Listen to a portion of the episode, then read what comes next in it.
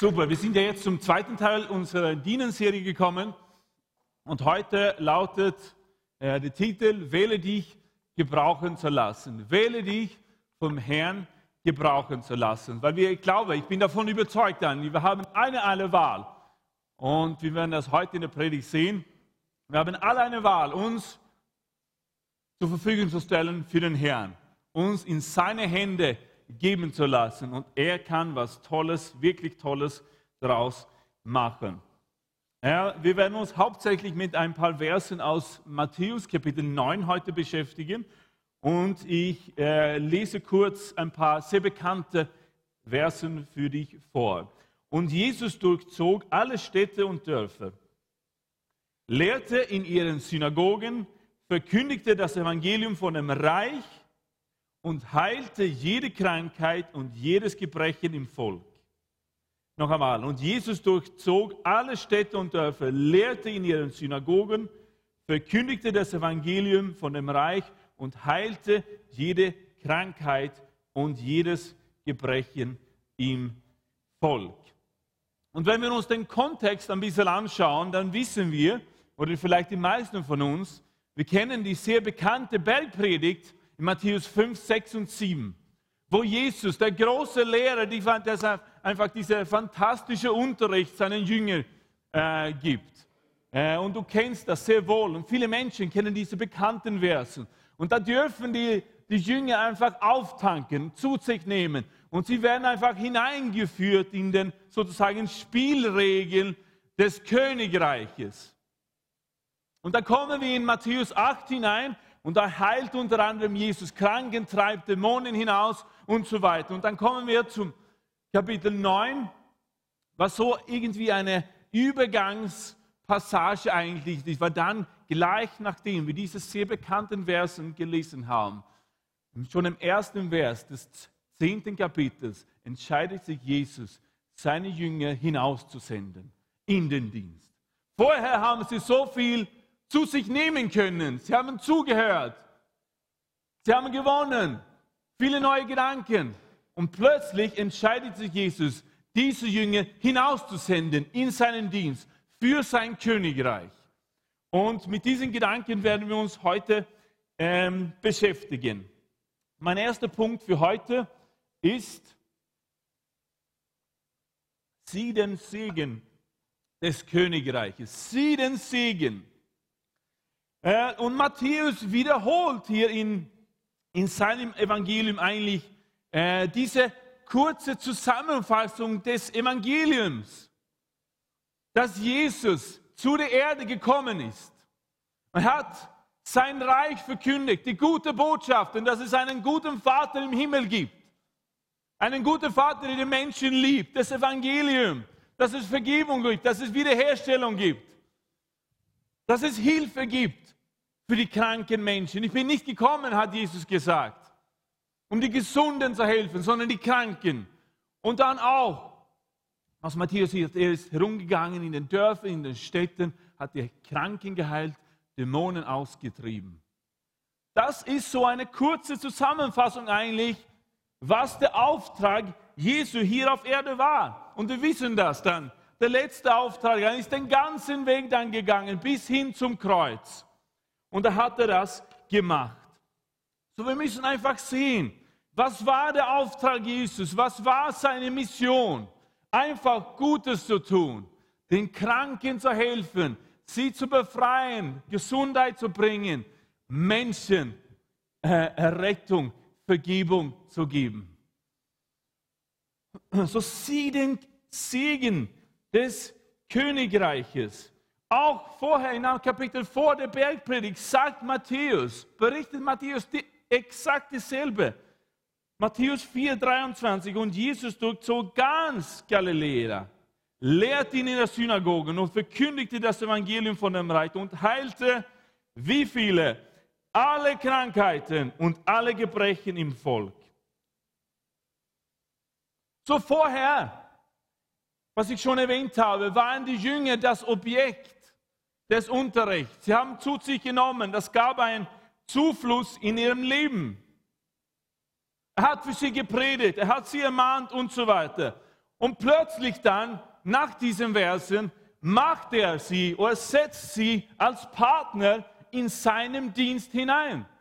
Ganz erstaunlich, wie Jesus einfache Menschen nimmt, befähigt sie, glaubt an sie, möchte mit ihnen arbeiten, möchte Partner mit ihnen sein und setzt sie ein für sein Königreich. Und die Bibel sagt, dass Jesus dasselbe ist, gestern, heute und in aller Ewigkeit, nicht wahr? Das heißt, was Jesus vor 2000 Jahren gemacht hat, tut er immer noch. Das ist immer noch sein Auftrag. Er möchte zu uns reden, er möchte uns heilen. Aber dann möchte er nicht, dass wir immer nur da bleiben, wo wir sind. Es gibt keine Leute, Konsumenten im Königreich des Herrn. Es ist ein Segen und ja, der Herr segnet uns. Er will uns segnen, finanzielle Segen, was auch immer. Er möchte uns unterrichten, er möchte in unserem Leben hinein investieren. Aber wenn wir ständig nur hier sitzen am Samstag mit den Händen so und nur gähnen von hier weggeben, dann haben wir gar nichts verstanden. Sondern Jesus sagt zu seinen Jüngern, okay, jetzt habt ihr das bekommen. Jetzt was habt ihr jetzt bekommen? Verwende das, setzt das ein. Dann muss auch den anderen Menschen zugute werden. Amen. Gibt noch andere Menschen und ich komme zu dem Punkt in Kürze. So das Königreich spricht von einem König. Und Jesus möchte, dass wir uns jetzt dieses Königreiches anschließen sollten genauso wie die ersten Jünger. Der König ist schon gekommen. So ist auch das Königreich gekommen. Jesus hat das Reich verkündigt. Es ist schon da. Nicht zum Vollen, nicht im Ganzen, bis Jesus wiederkommt natürlich. Aber jetzt sind wir da in seinem Königreich und wir sind seine Botschafter, seine Beauftragten in diesem Königreich. Und genau in der Bergpredigt, da fragen die Jünger Jesus, wie sollen wir dann beten? Und er unterrichtet sie und sagt, so sollt ihr beten. Und das sagt er zu ihnen, was ein Gebetsmodell für sie war, auch für uns. Dein Reich komme. Dein Wille geschehe, Vater, wie im Himmel, so auch auf Erden. Dein Reich komme. Dein Reich komme. Jesus hat das Königreich Gottes verkündigt. Und Matthäus, der Autor dieses Evangeliums, erinnert uns daran, dass wir, wie wir beten sollten, dass wir beten sollten. Wir sind jetzt Einwohner, Teilhaber, Bürger dieses Reiches, nicht wahr? Das hast du auch letzte Woche mitbekommen, pastoral, weil Pastor Tima äh, über den ersten Teil dieser Serie gepredigt hat. Er hat unter anderem gesagt, dass unsere Identität in erster Linie, und das ist so wichtig, so gut, ist, dass wir Kinder Gottes sind. Unsere Identität liegt nicht darin, in erster Linie, was wir tun, sondern wer wir sind. Und wir sind die Kinder Gottes. Wir haben Zugang zum Vater. Er liebt uns unbedingt. Amen. Das ist unsere Identität. Wir sind Teilhabe, Bürger dieses tolle Königreichs. Aber dann sehen wir hier, und in Matthäus hier, dann bittet dann den Herrn der Ernte, sagt Jesus. Bittet den Herrn. Komm in Gebet, sagt Jesus. Bittet den Herrn der Ernte, dass er was? Arbeiter hinaussende in seine Ernte. So wenn wir beten, wenn wir sagen, geschehe dein Wille, Herr, hier auf Erden genau wie im Himmel, dann führt es uns zur Handlung, zur Aktion, weil wir dann eins im Herzen mit Gott sind. Halleluja. Damit sich was, das Königreich Gottes hier auf Erde, sich mehr und mehr ausbreiten kann. Und ich bin davon überzeugt, dass die beste, der beste sichtbare Beweis dafür ist die lokale Gemeinde Jesu. Amen. Vor Ort. Das ist die beste sichtbare Beweis für das Königreich Gottes. Dort, wo du und ich, wir zusammen sind. Nicht in erster Linie hier, vielleicht in, eine, in einem Gebäude, dort, wo wir sind, hier auf Erde. Dann ist das ein sichtbarer Beweis für das Königreich des Herrn. Dein Reich komme. Sehen wir den Siege dieses Königreiches, was Jesus gemacht hat, wozu er gekommen ist. Und er tut es immer noch. Und er will es auch für dich tun. Aber es darf nicht da bleiben. Wenn wir eben, und wir werden am Ende dieser Predigt dieses Gebet gemeinsam beten, bevor wir abschließen, geschieht ein Wille, Herr. Dann fragt er uns, wer will gehen? Wer ist bereit, sich einzusetzen? Die Gaben, Talenten, Fähigkeiten. Weil in der Bibel, der Matthäus hat keine Kapitel geschrieben. Gleich nachdem Jesus dieses Gebet gebetet hat, schickt er sie dann hinaus in den Dienst. Und erwartet sich, dass sie sich einbringen mit den Gaben, mit den Talenten, ähm, die sie haben. Jesaja antwortete, auf den Ruf des, Herrn, des Herrn. Er sagt, und ich hörte die Stimme, Jesaja 6,8, des Herrn fragen, wen soll ich senden und wer wird für uns gehen? Da sprach ich, hier bin ich, sende mich. Genauso war die Antwort des Ananias im Neuen Testament. Könnt ihr euch erinnern? Der Herr ruft ihn und sagt, Ananias. Und wie reagiert der Ananias? Hier bin ich. Hier bin ich, ich bin bereit. War nicht ganz bereit, weil er, der, der Saulus war ja ein furchtbarer Mensch, bevor er zum Herrn gekommen ist. Aber das war seine Reaktion. Hier bin ich, Herr, verwende mich, um Arbeiter zu werden, um ein Segen zu sein, um mitzuarbeiten. Das ist das Königreich, weil es ist ein Segen. Kennst du Jesus, dann bist du gesegnet. Amen. Kennst du Jesus, dann bist du gesegnet. Dann kannst du nicht hier sitzen und einfach schweigen. Du musst einfach glücklich sein. Ja, wir haben alle Probleme. Ja, wir gehen durch verschiedene Schwierigkeiten. Aber wenn du Jesus in deinem Herzen hast, dann bist du so gesegnet. Amen. Der Geist des Herrn ist auf dir, er lebt in dir, er ist mit dir, er hat versprochen, ich verlasse dich nicht, ich werde mit dir sein jeden Tag, bis das Ende kommt. Was für ein Segen, dass der lebendige Gott jeden Tag mit uns ist. Und er versteht uns, auch wenn andere Menschen uns nicht verstehen. Er versteht uns. Er sagt, wirf alle eure Bürden auf mich. Was für ein Segen es ist. Amen. Das ist das Segen des Königreiches. Aber der Herr hat einen Plan. Er hat einen Auftrag bekommen, Jesus. Er hat gesagt, ich tue nur das, was ich meinen Vater tun sehe. Seine Mission hat nicht aufgehört. Ja, er ist zum Kreuz gegangen, aber wofür sein Herz damals gebrannt hat, sein Herz brennt immer noch dafür. Amen. Wir kommen jetzt zu dem. Wofür brennt sein Herz? Punkt 2. Fühle das Mitleid oder die Barmherzigkeit Jesu. Fühle das Mitleid Jesu oder die Barmherzigkeit. Matthäus 9, 36. Als er die vielen Menschen sah, hatte er Mitleid mit ihnen. Er hatte Mitleid mit ihnen. Sein Herz war bewegt von diesen Menschen. Und ich möchte einfach, dass du die Tiefe von dem Mitleid Jesu hier fühlst und spürst. Du kannst das Wort Mitleid hier umkreisen oder unterstreichen oder mach einfach ein Ausrufzeichen nach dem Wort.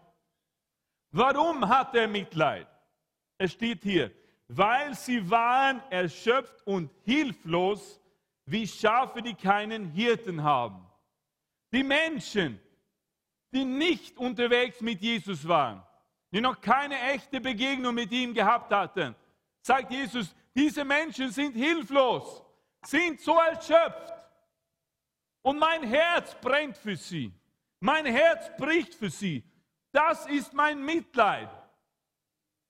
Darüber mache ich mich Sorgen. Das bewegt mein Herz. Das sind meine Gedanken die ganze Zeit. Mit diesen Menschen, die mich noch nicht kennen, weil sie sind hilflos, sagt er.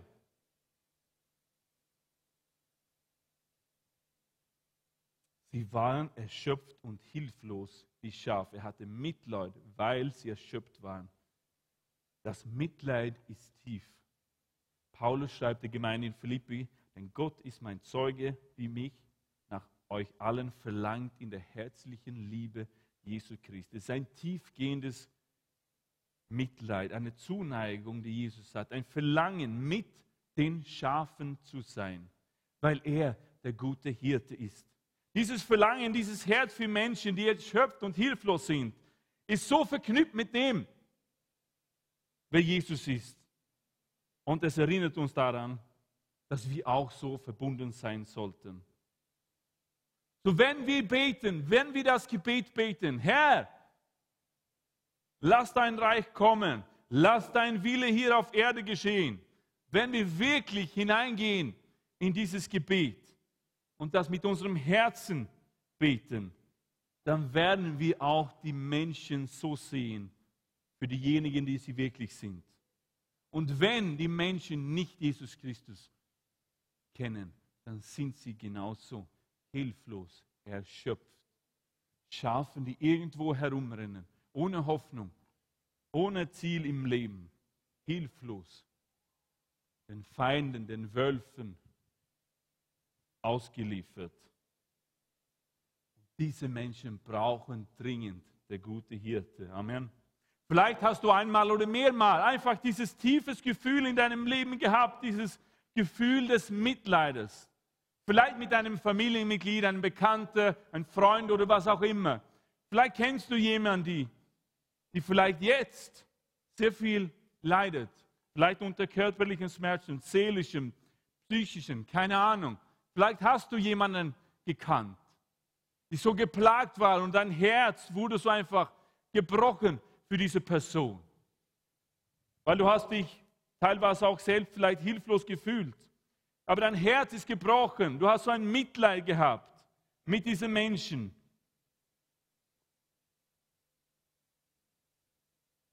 Und Jesus hat immer so ein Mitleid für die Menschen, die nicht Teil, die noch nicht Teil seines Königreiches sind.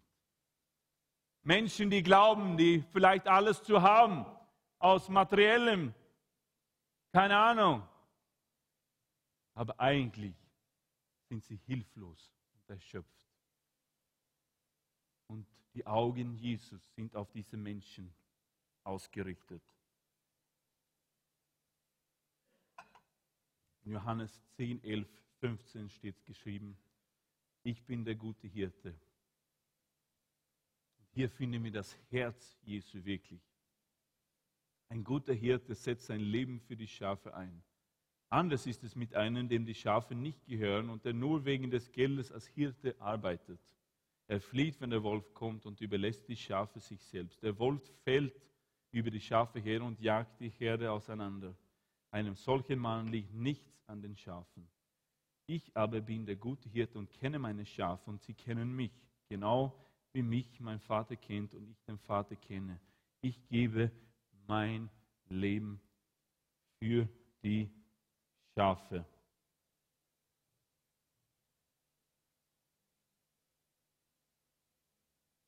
Auch wenn wir Menschen manchmal, und wir Christen, Gläubigen,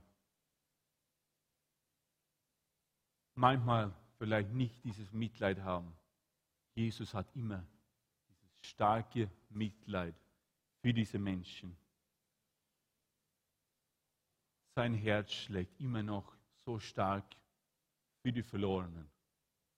Und er möchte, dass sein Königreich sich mehr und mehr hier auf dieser Erde verbreiten kann, weil er Mitleid hat mit diesen Menschen. Und es gibt hier einen Link zwischen Gebet und Mitleid. Matthäus schreibt ja unter der Einfluss des Heiligen Geistes und führt uns genau zu dieser Stelle und bete zum Herrn der Ernte, sagt er. Bete zum Herrn der Ernte.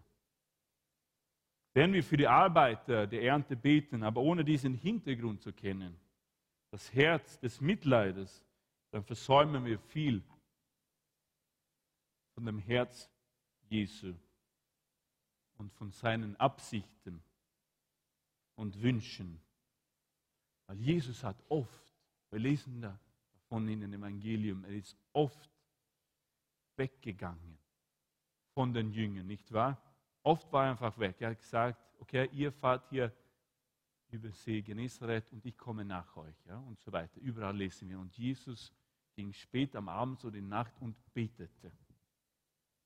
Das ist ganz interessant, weil ganz oft ähm, nach diesen Passagen in der Bibel, da steht es zum Beispiel hier in Matthäus 14, 13 und 14. Als Jesus das hörte, fuhr er mit einem Boot in eine entlegene Gegend. Er wollte allein sein. Aber die Leute aus den umliegenden Orten merkten, woher, wohin er gehen wollte und folgten ihm in Scharen auf dem Landweg. Und so, als Jesus, okay, er war alleine, hat gebetet. Als Jesus dann aus dem Boot stieg und die vielen Menschen sah, hatte er was? Mitleid mit ihnen und heilte ihre Krankheiten. Und wenn wir vor unserem Vater kommen im Gebet, dann muss es dahin führen, dass wir auch geprägt sind von diesem Mitleid Jesus. Jesus war mit diesem Mitleid belastet. Mitleid für die Menschen, die ihn noch nicht kannten. Menschen, die schwach waren, Menschen, die äh, krank waren. Sein Herz brach für sie. Er wollte nie die Aufmerksamkeit. Das war für Jesus nicht wichtig, sondern er war barmherzig. Es hat ihm wehgetan, dass andere Menschen mit eben diesen Krankheiten so geplagt waren. Das hat sein Herz gebrochen. Er ist der gute Hirte. Eigentlich ist Mitleid so, sich mit den Nöten des anderen oder der anderen zu identifizieren, dass es auch zur Handlung führt, dass ich agieren muss. So was hat dann Jesus gemacht? Er hat die Kranken geheilt, er hat die Dämonen ausgetrieben und ist dann den ganzen Weg des Mitleides für uns gegangen, bis zum Golgatha. Weil die ganze Zeit war sein Herz davon geprägt, gebrochen für uns. Nicht nur für unsere temporäre Krankheiten hier auf Erde, das auch, aber auch für die ewige Krankheiten, Leute. Sein Herz war gebrochen, er hatte Mitleid mit uns heute, als er diesen Weg des Mitleides gegangen ist. Und er hat damit auch gekämpft. Wir sehen das in Gethsemane, wo er kämpft, als Sohn Gottes sein Leben zu opfern aber da hat er wieder was gemacht. Gebetet. Wurde eins mit dem Vater. Hat wieder seinen Herzschlag gehört. Hat sich dafür entscheiden lassen, den ganzen Weg zu gehen. Weil sein Herz für uns gebrochen war. Er hat an, genau an dich gedacht. Als er vor 2000 Jahren gestorben ist auf diesem Kreuz, hat er dich im Sinne gehabt. Er hat gesagt, diese Anna tut mir so leid. Mein Herz bricht wegen ihr den Patrick, den Stefan in Wien. Sie sind erschöpft und hilflos, wie Schafen ohne Hirte. Und sie schaffen es nicht, sich alleine zu retten. Ich muss diesen Weg gehen. Und er ist diesen Weg gegangen. Amen. Für uns. Und sein Königreich war da. Er hat Menschen gesegnet. Er ist oft ins Gebet gegangen. Sein Herz war von Mitleid geprägt.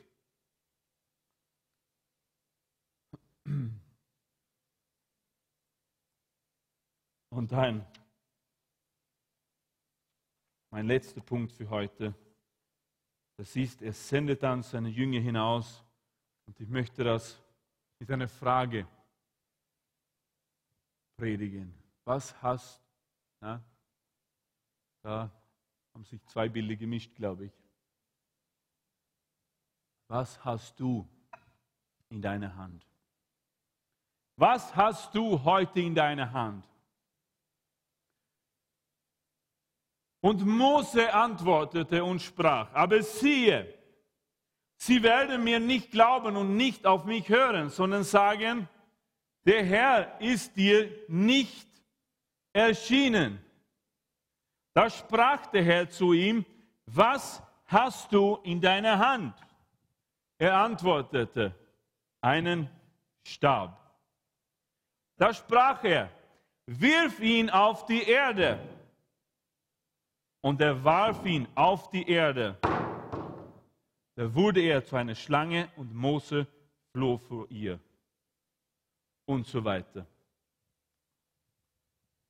So jetzt, wenn wir sehen, der Segen des Königreiches.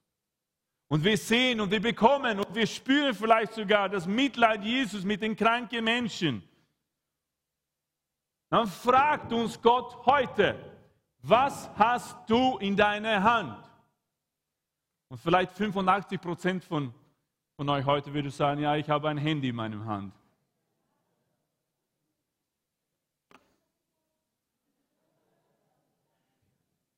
Was hast du in deiner Hand? Und Gott ruft den Mose zu diesem Dienst, der große Befreier des Volkes Israels zu werden. Aber sofort beginnt Mose sich zu entschuldigen. Er beginnt mit einem Ausrede nach dem anderen. Schon vorher sagt er, wer bin doch ich? Wer bin ich, Herr? Ist das heute deine Ausrede, warum du nicht deine Talente, deine Fähigkeiten, deine Gaben dem Herrn gibt, in seine Hände liegt, in die Gemeinde hineinbringt? Mose hat auch gesagt, ich weiß nicht, was ich sagen soll. Und Gottes Antwort war, ich werde es dir sagen. Eine andere Ausrede von Mose war, sie werden mir nicht zuhören. Gottes Antwort war, dass ich dich in Kraft durcharbeiten werde. Ich werde durch dich arbeiten. Sie werden sehen und glauben. Ich kann nicht gut reden.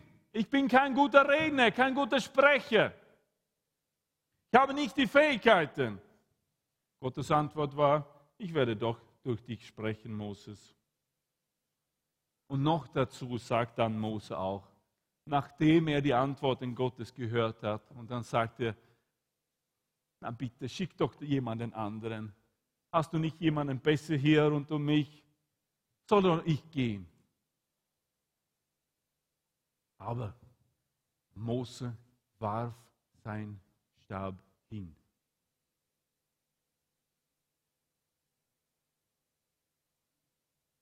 Ja, der Stab hatte für, für Moses eine Bedeutung. Er hat die Schafe in Ordnung bringen können. Er hat eine oder zwei Schlangen vielleicht töten können. Er hat vielleicht durch schwierige Wege mit der Unterstützung dieses Stabes gehen können. Vielleicht hat er auch ein bisschen Morgengymnastik machen können in der Früh mit diesem Stab.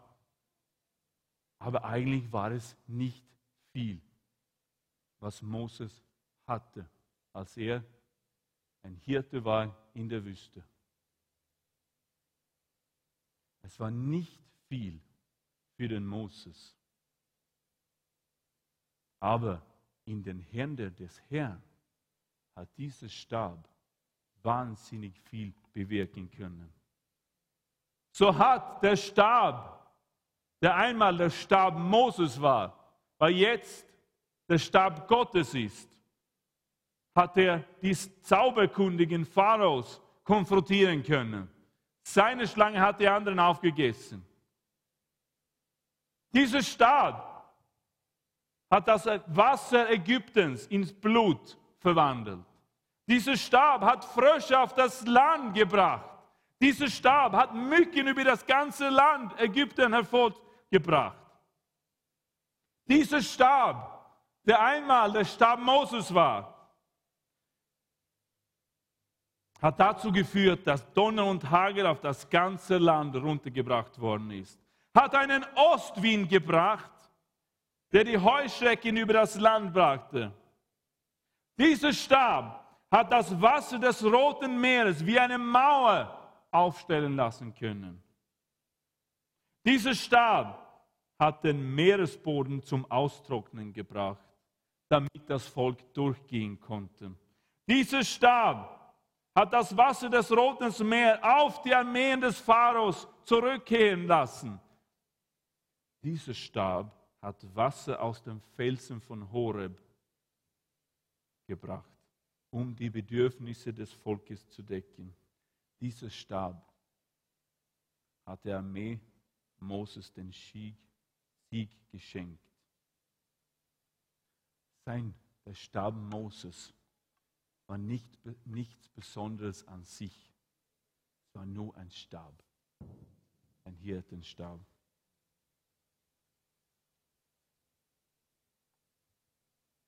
Aber in den Händen Gottes wird dieser Stab zu viel, so viel mehr, als was wir uns auch noch vorstellen können. Amen.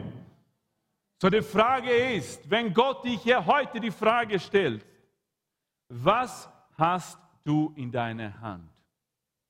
Was kannst du mir geben? Wie kannst du mir dienen? Was hast du für Talenten? Was hast du für Fähigkeiten, Freund? Bist du bereit, mir dein Stab zu geben? Bist du bereit loszulassen? Bist du bereit, dich hineinzubringen in die Gemeinde mit den Talenten? Damit was? Das Königreich noch mehr sichtbar wird hier in Wien. Für die Menschen, die nicht Jesus kennen, die hierher kommen an Samstage, sonst in der Woche in unsere Live-Gruppen, die einfach da sind. Bist du bereit? Hast du diese Leidenschaft Jesu, das Mitleid Jesu in deinem Herzen? Hast du zu ihm gebetet? Bist du bereit, dann auch zu gehen, wenn er sagt, oh so jetzt los, verwendet alles, was ihr bekommen habt. Es ist so super, wir haben ja auch hier eine Bibelschule. Mirka ist hier zurück von ihrer Bibelschule und noch einmal, Gott schenkt uns solche Zeiten, wo wir einfach auftanken können. Aber es kann doch nicht da bleiben, dass wir einfach nur danach hier herumsitzen und nichts tun. Wie können wir uns in die Gemeinde einbringen? Als, Mo, als Gott dann Moses fragte, was hast du in deiner Hand? Hat natürlich Moses seinen Stab angeschaut. Er hat sich gedacht, okay, das ist das, was ich habe. Gott hat nicht nach dem gefragt, was der Mose nicht hatte.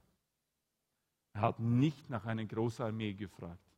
Er hat nicht nach einer riesigen Summe von Geld gefragt. Er hat nur danach gefragt, was Mose in seines, seiner Hand hatte. Und Gott fragt auch dich nicht nach den Sachen, nach den Talenten, nach den Fähigkeiten, die du nicht besitzt. Er weiß, er kennt dich, kennt dich genau. Er weiß, was du durchgegangen bist.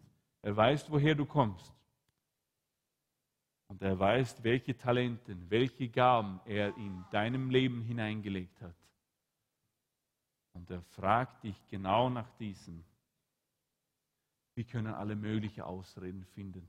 Wir haben nicht genug Geld. Wir haben nicht genug Fähigkeiten. Wir haben keine Ausbildung. Wir haben keine hohe Position in der Gesellschaft. Was ist deine Ausrede heute, Freund? Gott lenkt niemals unsere Aufmerksamkeit auf das, was wir nicht besitzen, sondern auf das, was wir haben auch wenn es klein erscheint. Dann dürfen wir es nicht verachten, Freunde. Kannst du dich erinnern an die alte Witwe, die nur die zwei Kupfermünzen im Opfer hineingelegt hat? Und Jesus hat gesagt, sie hat viel mehr gegeben als alle anderen, die aus ihrem Wohlstand gegeben haben. Verachte nicht, was du hast. Für den Herrn ist es wertvoll. Für den Herrn ist es genug. Was kannst du? Was hast du? Kannst du das in den Hände Gottes legen? Kannst du es dem Herrn geben? Bist du bereit zu opfern, das, was du hast? Nicht das zu opfern, was du nicht hast, weil das kannst du auch nicht opfern. Verstehst du mich? Was hast du heute in deiner Hand? Wie kannst du dich verfügbar machen? Und Verfügbarkeit ist der Schlüssel.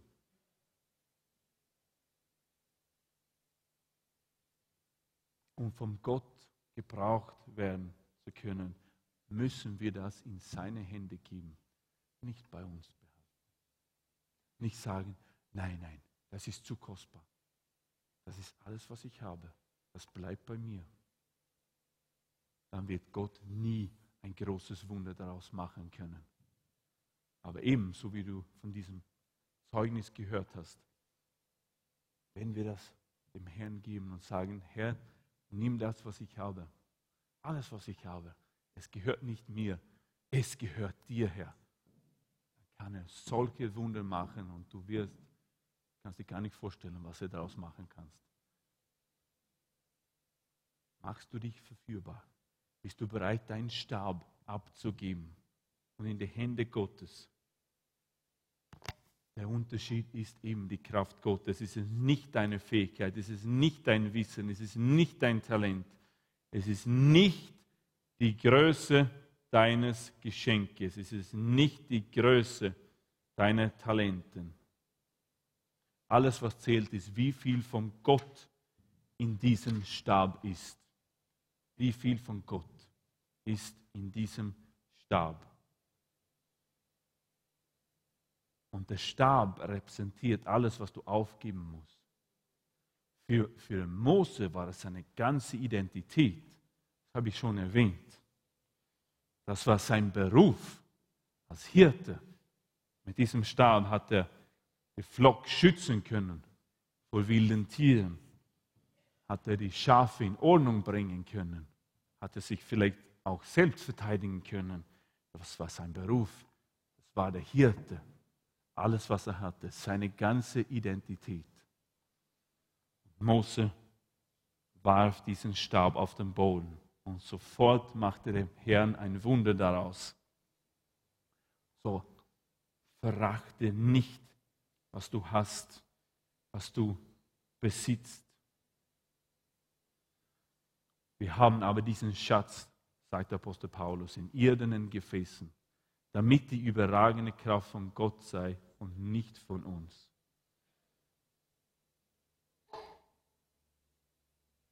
Erst als er seinen Stab abgegeben hatte, kam die Kraft Gottes dazu. Nur wenn wir uns Gott hingeben, wird seine Kraft durch uns manifestieren lassen. Gott möchte uns was Neues geben, was Größeres. Aber wir müssen bereit sein, loszulassen, was wir haben. Herr Ago, da kommst du. Werden wir bald hier abschließen.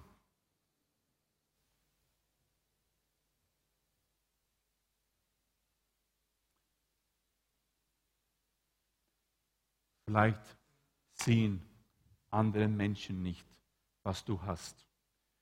Vielleicht halten andere Menschen deine Fähigkeiten, deine Talente, dein Wissen für unachtbar, aber Gott tut es nicht. Als der kleine Bursch zu Jesus kommt, mit den zwei Fischen und den fünf Broten, waren die Jünger nicht überglücklich. Sie haben es nicht verstanden. Sie haben nicht mit den Augen Jesus gesehen. Sie hatten nicht seine Perspektive im Kopf. Und wahrscheinlich hatten sie auch nicht das Mitleid Jesus mit diesen Menschen, die so lange da draußen jetzt gewesen waren, ohne was zu essen zu haben. Aber der Bursch war einfach, er hat gesagt, okay, ich habe nicht anderes, als ich das, was ich habe. Und ich gebe ich jetzt Jesus. Jesus kann alles machen. Im Unterschied zu ihm sehen wir den reichen Mann im Neuen Testament. Jesus fragte auch ihn, was er hatte, und er hatte viel Geld, steht es. Aber er war nicht bereit, das, was er hatte, in den Hände Gottes zu geben. Eine andere Geschichte, auch im Neuen Testament, da lesen wir von dieser Frau, die diese Alabasteröl hatte.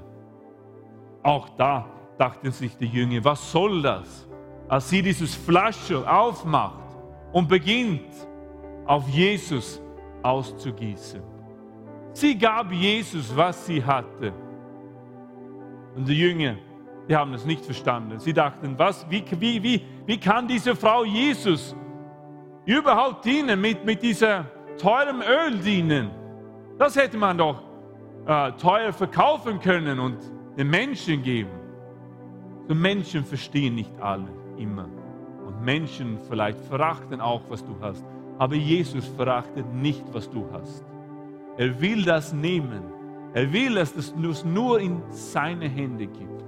Dass du dich einbringst und sagst, Herr, genauso wie Ananias, hier bin ich. Verwende mich, sende mich, gebrauche mich. Weil ich bin auch von diesem Mitleid, ich bin auch von dieser Barmherzigkeit jetzt bewegt, weil ich spüre jetzt, wie dein Herz schlägt für die Menschen. Wir sprechen heute von Dienen, dem Herrn dienen, mit den Gaben, mit den Talenten, die wir haben. Die Frage ist, bist du bereit, dich zur Verfügung zu stellen? Bist du bereit, dich in diese lokalen Gemeinde einzubringen, damit sich das Königreich mehr und mehr hier in Wien manifestieren kann?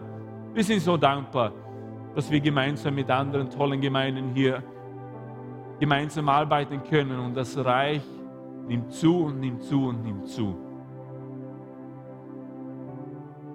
Die Frage ist, wie kannst du dich einbringen? Bist du bereit, dich einzubringen?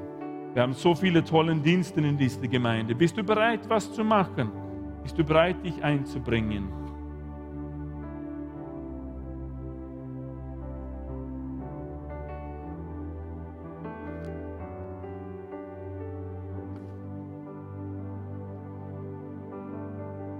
Gibt einen Platz für alle. Wenn wir jetzt vielleicht vor Jesus im Himmel stehen würden, dann würde er uns nicht die folgende Fragen stellen. Er wird, uns nicht, er wird nicht beginnen, uns mit anderen zu vergleichen und fragen, hast du genau das gemacht, was Johannes gemacht hat? Hast du dich genau dort eingebracht, wo die Anna sich eingebracht hat? Hat genau das wie Julia gemacht und so weiter? Nein, er wird dich fragen, hast du das mir gegeben, was du in deiner Hand gehabt hast? Hast du das mir gegeben? Petrus hatte noch am Schluss auch dieses Vergleichdenken. Aber der Herr glaubt immer noch an ihm. Und am Ende ist auch Petrus durchgekommen. Halleluja. Und der Herr hat ihm auch mächtig verwenden können. Aber er war unruhig. Ganz am Schluss es steht, er wandte sich um und sah hinter ihnen den Jünger, den Jesus sehr lieb hatte. Und er fragte, Herr, was wird dann aus ihm? Das war der Johannes. Wer, wer, wer, was machst du dann mit ihm? Und was ist jetzt der Unterschied? Und Jesus erwiderte, wenn ich will, dass er so lange lebt, bis ich wiederkomme, was geht es dich an? Folge du mir nach. Folge du mir nach mit den Gaben, die du hast. Mit deiner Berufung, mit deinen Talenten. Er wird dich genau so fragen, wie, hast, wie bist du mir nachgefolgt? Was hast du in deine Hände gehabt? Was hast du damit gemacht? Hast du mir deinen Stab gegeben? Das ist alles, was Jesus von uns verlangt. Unser Leben, unsere Talente, nicht die Sachen, die wir nicht haben. Er fragt auch nicht nach Persönlichkeiten, die wir nicht sind. Und das ist befreiend. Und das liebe ich auch mit seiner Gemeinde. Es ist die Gemeinde Jesu, nicht meine Gemeinde. Jesus baut seine Gemeinde. Hier haben wir alle Platz. Jung oder alt, schwarz oder weiß. Alle haben einen Platz in seiner Gemeinde. Menschen mit hoher Ausbildung, Menschen ohne Ausbildung. Der Leib Christi ist für jeden, für jeden Mensch, für jede Frau, jeden Mann, der sich gebrauchbar machen lässt. Jeder hat seinen Platz. Wir sind alle Bausteine in seinem Tempel. Er ist der Baumeister. Die Bibel hat so viele Begriffe für denselben Gedanken. So, verachte nicht, was du hast. Gott verachtet es nicht. Aber er fragt dich schon, was machst du damit? Bist du bereit, es loszulassen?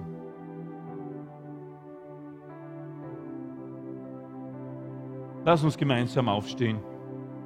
Und ich möchte, dass wir jetzt gemeinsam dieses Gebet beten. Lass uns kurz nur ein paar Minuten ins Gebet beten. Und das ist unser Gebet für heute. Genauso wie Jesus gesagt hat. Dein Reich komme, dein Wille geschehe, wie im Himmel, so auch auf Erden. Lass uns das gemeinsam beten und lass uns das wirklich mit dem Herzen beten. Und wenn wir das tun, dann werden wir mehr und mehr dieses Mitleid Jesus in unserem Herzen fühlen und spüren. Das Mitleid für die Menschen, die ihn noch nicht kennen. So lass uns gemeinsam beten. Dein Reich komme, dein Wille geschehe, wie im Himmel, so auch auf Erden. Nimm dir nur kurz Zeit und lass der Herr zu dir jetzt reden. Halleluja, Jesus. Herr, ich danke dir, Herr, dass du gekommen bist, Herr, um dein Königreich zu proklamieren. Die gute Nachrichten von dir. Halleluja. Herr, ich danke dir, dass du nicht im Himmel geblieben bist. Nein, du warst bereit, zu dieser Erde zu kommen, Herr, als Mensch geboren zu werden, Herr. Herr, wir danken dir dafür, einen von uns zu werden, Herr. Halleluja, Jesus. Herr, vergib uns, Herr, dass unsere Priorität nicht, manchmal nicht dein Königreich ist. Und dass wir nicht diese Barmherzigkeit, dieses Mitleid mit den Menschen, die rund um uns haben, wie du hast. Herr, vergib uns, Herr. Deshalb beten wir jetzt, geschehe dein Wille, komm mit deinem Reich, Herr. Im Namen Jesus, verändere uns, Herr. Herr, zeig uns, was wir in unsere Hände haben, Herr. Zeig uns unsere Stäbe, Herr. Und Herr, ich danke dir dafür, dass du uns nicht zeigen wirst, was die anderen haben, was wir nicht haben, Herr, sondern nur das, was wir haben, Herr. Halleluja, du bist ein guter Gott, Herr, und ich danke dir dafür. Danke, dass wir dir dienen dürfen mit den Talenten, die wir haben, Herr. Und wir wollen jetzt heute eine Entscheidung treffen, diese Talente in deine Hände zu geben, Herr. Den Besitz, das wir haben, Herr. Im Namen Jesus. Danke, danke, danke, Papa. Danke, Jesus. Danke, danke, danke, Jesus. Halleluja. Ich möchte einfach eine einfache Frage stellen. Vielleicht bist du noch, vielleicht bist du heute da, aber du bist noch nicht Teil dieses Königreiches. Vielleicht bist du noch nie Jesus Christus persönlich begegnet. Vielleicht hast du noch nie dein Leben Jesus gegeben. Aber heute gibt dir Jesus eine Chance, ein Kind Gottes zu werden.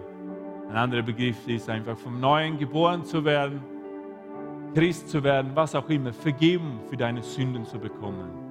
Und ich möchte einfach diese Frage stellen. Lass uns andere unsere Augen schließen. Und das ein Zeichen für mich möchte ich für dich beten, dass du ein Zeichen dafür gibst. Und wenn du heute da bist und du sagst, ja, ich möchte Teil werden von diesem Königreich, ich möchte ein Teil von dem Königreich Jesu werden. Ich möchte auch dieses Frieden, Frieden in meinem Herzen haben möchte Vergebung erleben für meine Sünden. Und er stoßt dich nicht weg, wenn du das haben willst. Unverdiente Vergeben. Das ist ein Zeichen dafür. Heb kurz deine Hand als ein Zeichen dafür. Bist du heute da und du möchtest vergeben haben, dann heb kurz eine Hand als ein Zeichen dafür. Danke, ich sehe deine Hand. Gibt es noch jemanden, der sagt, ich brauche vergeben.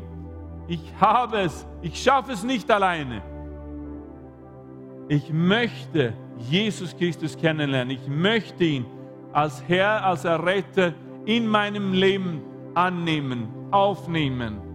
Gibt es noch jemanden? Erheb kurz deine Hand als ein Zeichen dafür. Dann möchte ich für dich beten.